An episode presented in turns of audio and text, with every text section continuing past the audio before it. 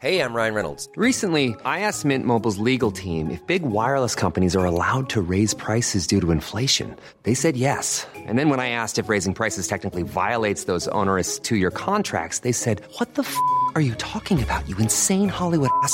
So to recap, we're cutting the price of Mint Unlimited from $30 a month to just $15 a month. Give it a try at mintmobile.com slash switch. $45 up front for three months plus taxes and fees. Promo rate for new customers for limited time. Unlimited more than 40 gigabytes per month. Slows. Full terms at mintmobile.com.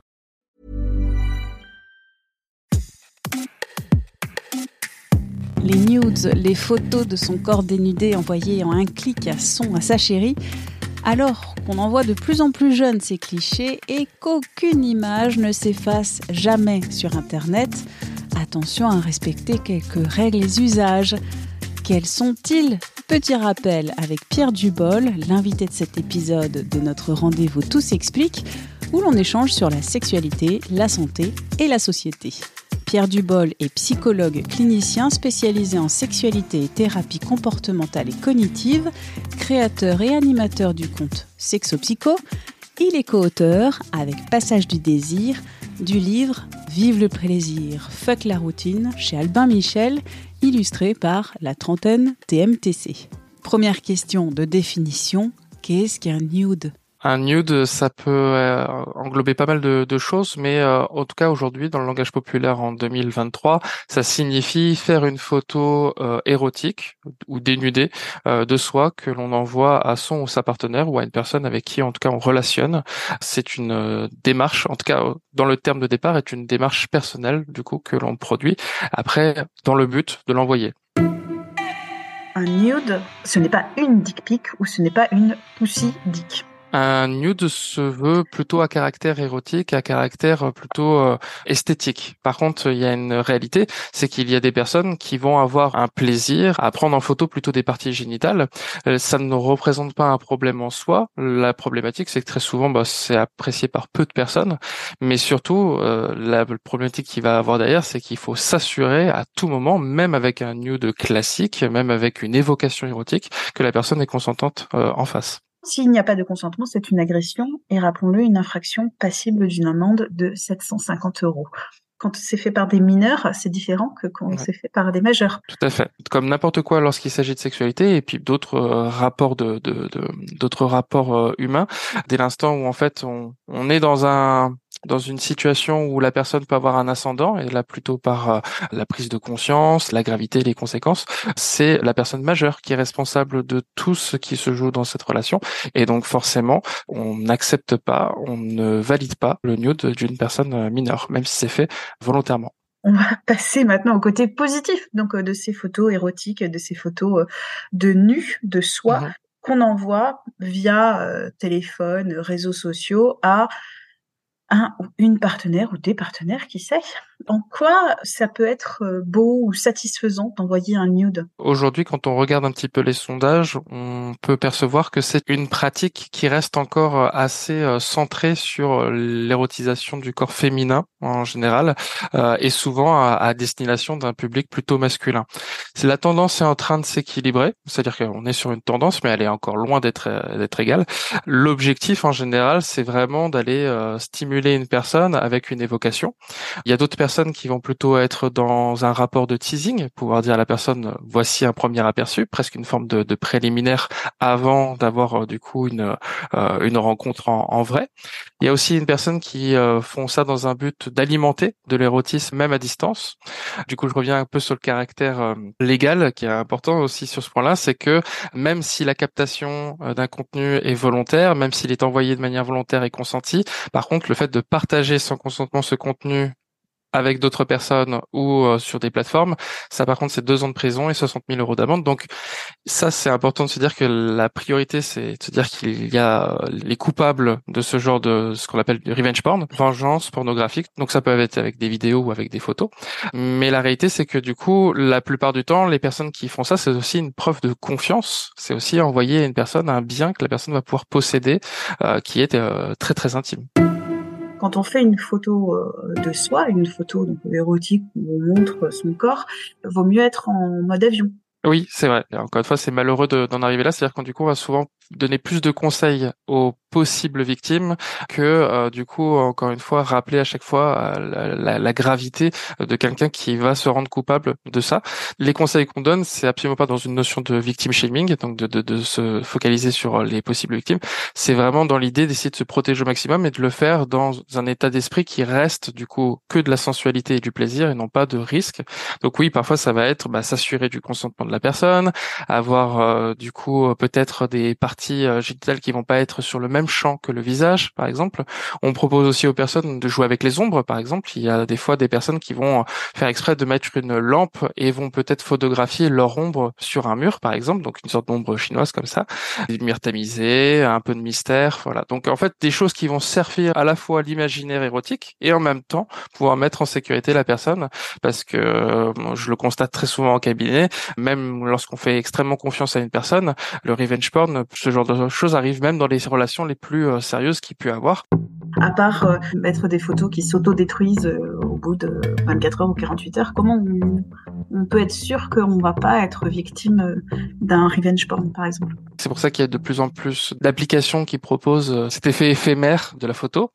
La seule moyen de se protéger, c'est d'avoir une communication sur le sujet, pouvoir euh, bien baliser la personne en termes de confiance, pouvoir rappeler à cette personne que si jamais il venait à avoir des conséquences, on fera des démarches euh, juridiques. Donc ça, ça peut aussi un peu calmer.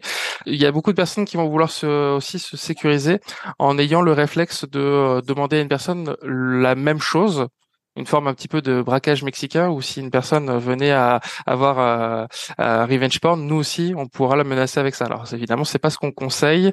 Euh, ce qu'on conseillera c'est évidemment d'être dans la communication, de bien connaître du coup la loi qui est de notre côté dans ces moments-là, euh, et après effectivement favoriser peut-être des, des, des contenus qui nous conviennent, qui euh, nous font plaisir, et aussi se dire que si jamais on s'est retrouvé à faire un contenu euh, qui n'est pas dans le sens de nos valeurs, qui n'est pas dans le sens de nos inquiétudes et qui nous fait plus stresser que finalement donner du plaisir, on est peut-être plus sur le coup de l'érotisme, on est sur le coup de l'incitation et donc du coup du non-consentement on est consentant parce qu'on l'envoie, mais en fait c'était fait sous pression parce que euh, le ou la partenaire disait euh, bah, envoie-moi une photo, euh, une photo sexy. Ça c'est pas, bah, c'est pas très simple. Comme, comme en sexualité dans tous les domaines, le consentement, on parle de consentement quand il n'y a pas effet de surprise, il n'y a pas effet de pression et qu'il y a bien une validation, un oui franc et enthousiaste. Dans cet élément-là, effectivement, il y a des personnes qui vont peut-être envoyer des nudes juste parce qu'ils ont des craintes, ils ont des peurs par rapport au couple, par rapport à, à l'érotisme dans, dans, dans, le couple.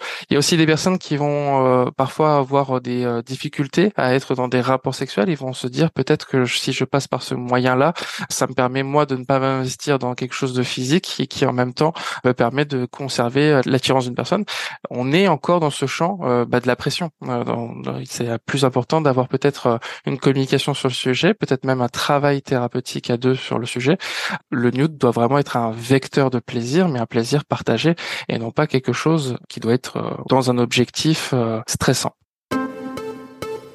On a parlé beaucoup en fait des côtés des côtés négatifs euh, du nude. Rappelons-le pour cette fin d'interview, le nude, ça peut être hyper euh, bon pour euh, la confiance en soi, hyper bon pour la relation du couple. Ça peut, vous l'avez dit d'ailleurs, faire naître et monter le désir et la volonté de se retrouver. Pour euh, illustrer ça, j'ai une amie qui est créatrice de contenu euh, sur Instagram.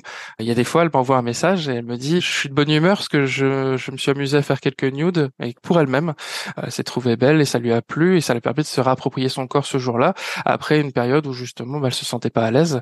Donc, il y a beaucoup de personnes qui vont peut-être avoir le réflexe de vouloir opérer des transformations physiques pour essayer de s'accepter davantage. Parfois, en fait, le fait de s'habituer à son image, le fait de le mettre en scène sous des formes qui nous plaisent davantage, qui sont peut-être plus érotiques ou plus esthétique tout simplement, bah, ça va parfois nous permettre de se dire waouh, je suis capable de produire ce genre de contenu, donc ça veut dire que je peux encore plus aimer euh, ce, ce corps-là.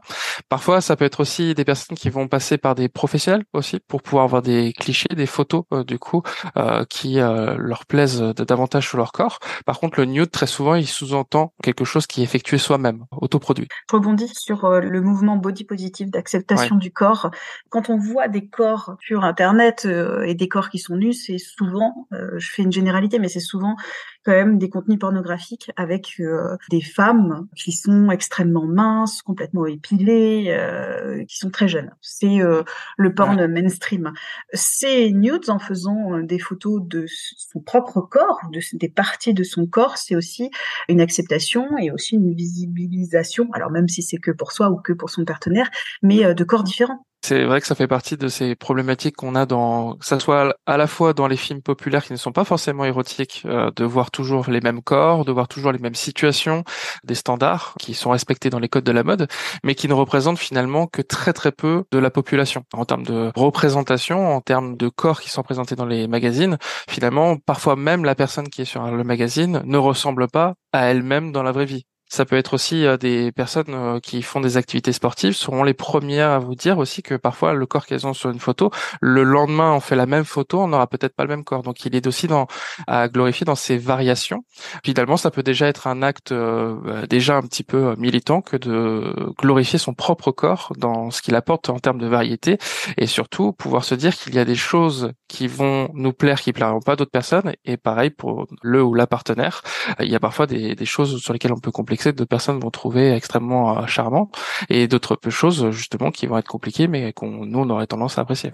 Vous êtes victime de la diffusion en ligne d'une image de vous sans votre consentement contactez la plateforme anonyme et gratuite d'aide aux victimes de harcèlement Net Écoute au 3018.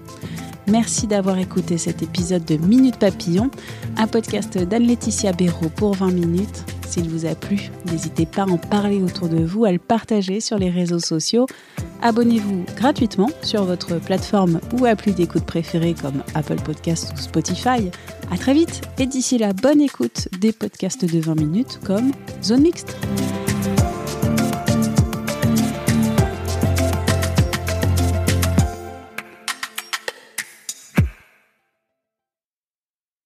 On ne va pas se quitter comme ça. Vous avez aimé cet épisode? Sportif, généraliste, sexo ou scientifique, varié mais toujours bien informé. Découvrez les autres podcasts de la rédaction 20 minutes sur votre application d'écoute préférée ou directement sur podcast au pluriel.20minutes.fr. Et merci de nous avoir écoutés.